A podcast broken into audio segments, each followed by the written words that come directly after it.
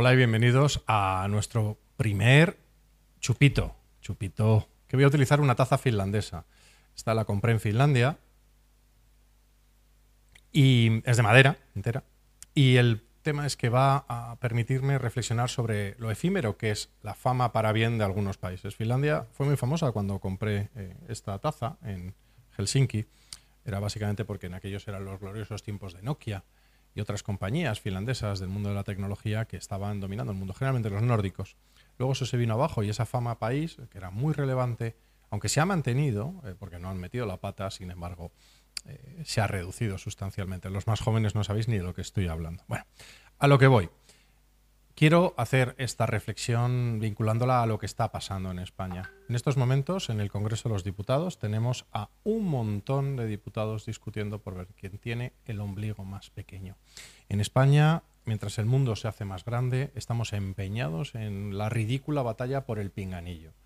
Yo hoy quiero mirar al exterior, hoy quiero ver cómo, por ejemplo, nos llevamos el pinganillo de paseo a Europa en lugar de nuestras reivindicaciones. Ojo, y no hablo del coste, que también de los 40 millones, hablo de la actitud, porque los demás países ya están trabajando en las elecciones europeas, ya están trabajando en lo que van a exigir del conjunto de Europa, mientras que España estamos mirándonos al pinganillo y al ombliquito. Miren, eh, alemanes, franceses, otros países incluso recién incorporados a la Unión Europea, están ya haciendo sus planes para que tras las elecciones europeas se hable de ellos para bien, se lleven los temas que más interesan a cada una de estas naciones. En España estamos llevando un coste adicional que por supuesto pagaremos nosotros para que nuestros pinganillos sean los mejores, es decir, nuestro ombliguito esté perfectamente conectado con nuestro pinganillo a nivel europeo. Y esto pasa porque la proyección exterior de España no está diseñada. Porque trabajamos separadamente distintos aspectos. Porque, les voy a poner un ejemplo, nuestra agencia EFE tiene dos versiones de las noticias. La que ustedes pueden ver en la versión nacional y la versión internacional de la misma noticia dice algo completamente distinto. A veces incluso contraproducente contra los intereses de España. Nuestra propia agencia pública, que pagamos todos y cada uno de nosotros.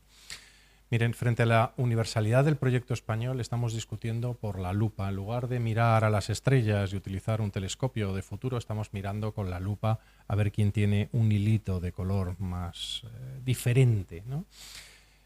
Mientras que otros sacan los altavoces a nivel mundial para hacer su proyección nacional, de formas más o menos agresivas, de formas incluso más o menos morales, España está haciendo no presentado. Incluso eventos deportivos aprovechamos en lugar de promocionar a España para sacar los problemas que pudiera haber en España, reales o inexistentes, o fabricados, que esto es lo importante, al debate mundial. ¿Imaginan que otro país fuera campeón mundial varias veces y sacara de eso sus problemas a pasear? Bien. Y el problema es que mientras nos ponemos estos pinganillos estamos escuchando los susurros, estamos acercando el oído a la barriguita, a lo intestinal, a lo gutural, a lo que está ahí abajo, cerca de donde no deberíamos estar. Estamos escuchando en realidad los estertores de lo que pudo ser un gran proyecto nacional y debe ser un gran proyecto nacional. Porque hay esperanza, me dirán ustedes, ¿está usted triste? Sí, hay una esperanza con un proyecto nacional que tenga claro su foco exterior, que sea capaz de llevar la lengua que tenemos, una gran lengua que tenemos, una lengua que hablan millones de personas en todo el mundo, unos medios que son muy profesionales al, margen de cuando se meten demasiado en política o dependen demasiado de los políticos. Pero, por ejemplo, en los medios públicos su proyección exterior es prácticamente ridícula. Una televisión pública que no logra emitir y ser la más relevante siendo eh, la lengua eh, la que nosotros mismos hablamos.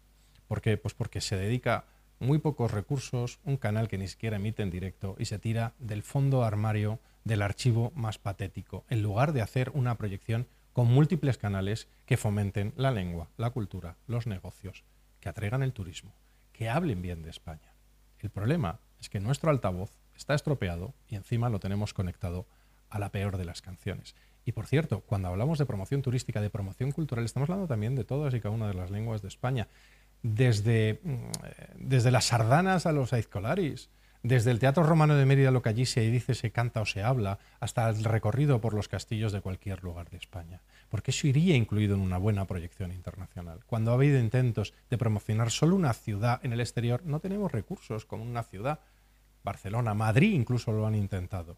cuando si vamos de la mano del conjunto del proyecto español, tenemos una mayor oportunidad y tenemos mayores recursos y además todos vamos a estar incluidos en esa idea, en esa imagen exterior de España. Hay que pensar a lo grande, hay que pensar en lo universal y no en lo cateto. Nuestros antepasados lo hicieron.